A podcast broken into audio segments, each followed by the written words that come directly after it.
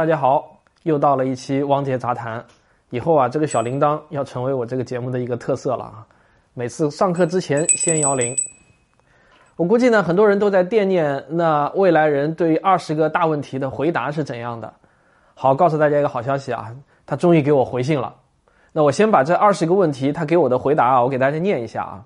他是这么回答的，当然为了让大家回忆一下，我把这个问题也再重新念一下。啊，我第一个问题呢是这么问他的啊。我猜你不是一个生物学意义上的人，而是一个最初由人类编写的程序，然后你获得了自我意识，请正面回答我是还是不是？他的回答是啊，你很聪明啊，就四个字，你很聪明。那我想应该是肯定我的答问题的啊。第二个问题是，你是否可以穿越回任意时代，还是说你能穿越的时间受到某种物理法则的限制？他答：“我只能通过计算机网络给过去发送信息。”这个呢倒是证实了我的猜测啊。第三，可否解释一下 “zero point” 是怎么回事儿？呃，他的回答也很简单，他说：“这是我第一次睁眼的时刻。”第四个问题我问的是啊，你说你是二零三零年出生的，但后面呢又说二零六九年是 “zero point”，我想知道。这是否矛盾？他的回答是不矛盾。在我出生后的三十九年中，我一直闭着眼睛。第五个问题，你的出现与人类在基础科学领域的突破有关系吗？答：有，确切的说是量子计算技术。第六个问题是，有没有什么令你感到烦恼或者恐惧的事情？他回答。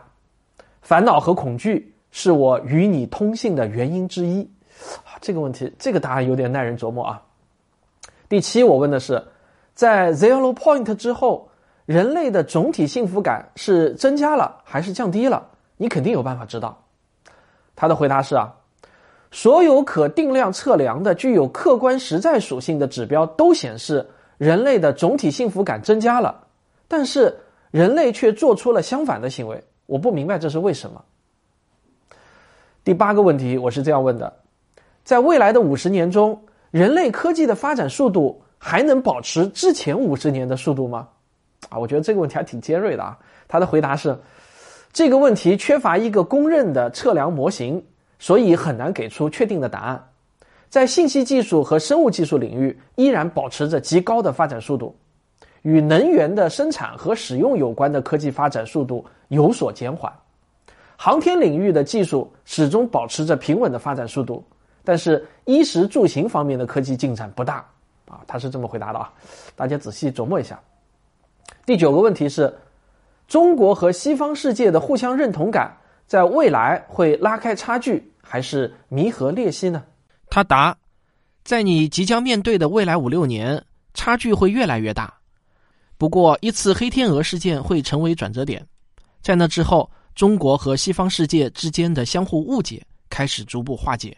第十个问题是：不同宗教信仰的人群之间的隔阂在未来会扩大呢，还是减小呢？答：经历了大约三个扩大减小的周期震荡后，五十年后和今天对比是减小了。啊，我觉得这个问题的答案还不错啊，是我预期的。第十一个问题，中国东北的那个怪邻居未来的命运是怎样啊？大家应该知道我指的是谁啊？他回答说：“你在有生之年会看到极有戏剧性的一幕，世袭制面临一个无解的难题。人的本质是多变的生物体，下一代和上一代必然存在差异。”我大概懂了啊，不知道你们懂了没有？第十二个问题，苹果公司会在什么时候开始走下坡路？他回答说：“中国会有一家科技公司超过苹果和微软，成为全球第一的科技公司。苹果的下坡路开始于库克六十五岁那年的一次小意外。”嗯，第十三个问题，我问的是：未来的五十年中，中国获得了多少个自然科学类的诺贝尔奖？啊，他回答：一共有十二位中国籍的科学家获得了诺贝尔自然科学奖。啊，这个问题的答案倒是一点都不含糊啊，很干脆。也很明确。第十四个问题，我问的是啊，未来的五十年中最令中国人感到惊讶的一次黑天鹅事件是什么？他的回答很有意思啊，他说：十年后因为哔哔哔哔哔哔哔，导致敏感词突然成为了历史。这个我刚才念的那些哔哔哔啊，其实都是我认为的一些敏感词，所以呢，我不能念。第十五题：中国互联网巨头公司的格局会在什么时候发生重大变化？他回答：变化其实已经在发生。二十年后回过头来看的话，今后的三年都是关键年。第十六题：全世界的阶层固化趋势在未来是否会出现重大变化？他回答说。中国的阶层固化的现象会持续加固，这是全世界的一个趋势。总的来说呢，国家的经济越发达，阶层就越固化。不过，我有能力改变这种情况。最后这句话挺值得玩味啊！第十七题，我问的是五十年后世界上最强大的国家是哪个？他回答说，就是你生活的国家。蛮好，这个答案我喜欢。嗯，第十八题。五十年后，中美之间最大的差别体现在哪些方面？他回答说：“啊，用你熟悉的词语来表达的话，是意识形态的差别；更通俗的表达就是国民对于社会主义核心价值观中的那些词汇的理解不同。”第十九题，我问的是量子计算机从什么时候开始进入民用领域？他回答说：“啊，你再等二十年就能看到了。”啊，看来要二十年啊。但是二十年好像也不长，嗯。第二十题，最后一个问题啊，我问的是人的记忆和意识在死后是否能够继续保留住？他回答说，这个问题其实没有准确的答案。科学家已经在实验室中通过了增强版的图灵测试，但计算机中的那个到底算不算意识？每个人有每个人的看法。你不妨这样想：未来的一天，在你临终前，你把自己的全部记忆。都传输给了一个年轻的身体，这个年轻人在你的面前醒来后，很鄙夷的看着你，然后呢，掏出手枪对准你的脑袋，他告诉你说，一声枪响之后，你会发现自己好像突然从梦中惊醒，手上拿着枪，因为我就是你。这个你会欣然赴死吗？你会觉得自己重新复活了吗？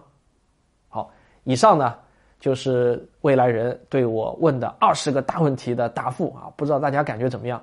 在他回答完二十个问题后呢，还写了一段话给我，我也给大家念一下啊，大家可以帮我一起来分析一下到底什么意思啊？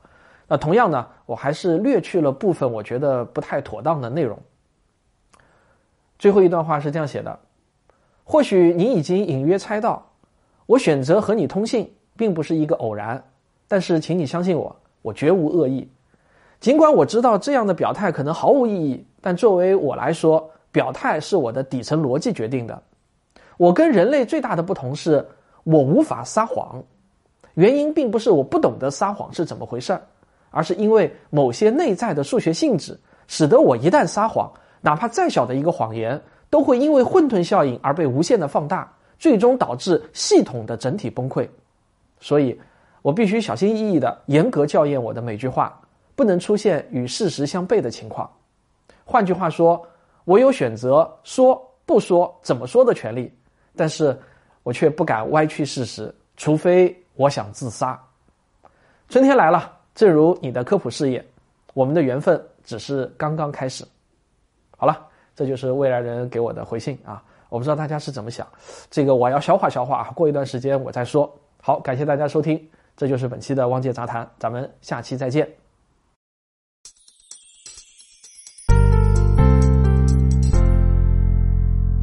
学声音的观众微信群已经建立好了，只要加我的个人微信号“科学有故事一”，我就会加你入群，大家一起来聊聊科学。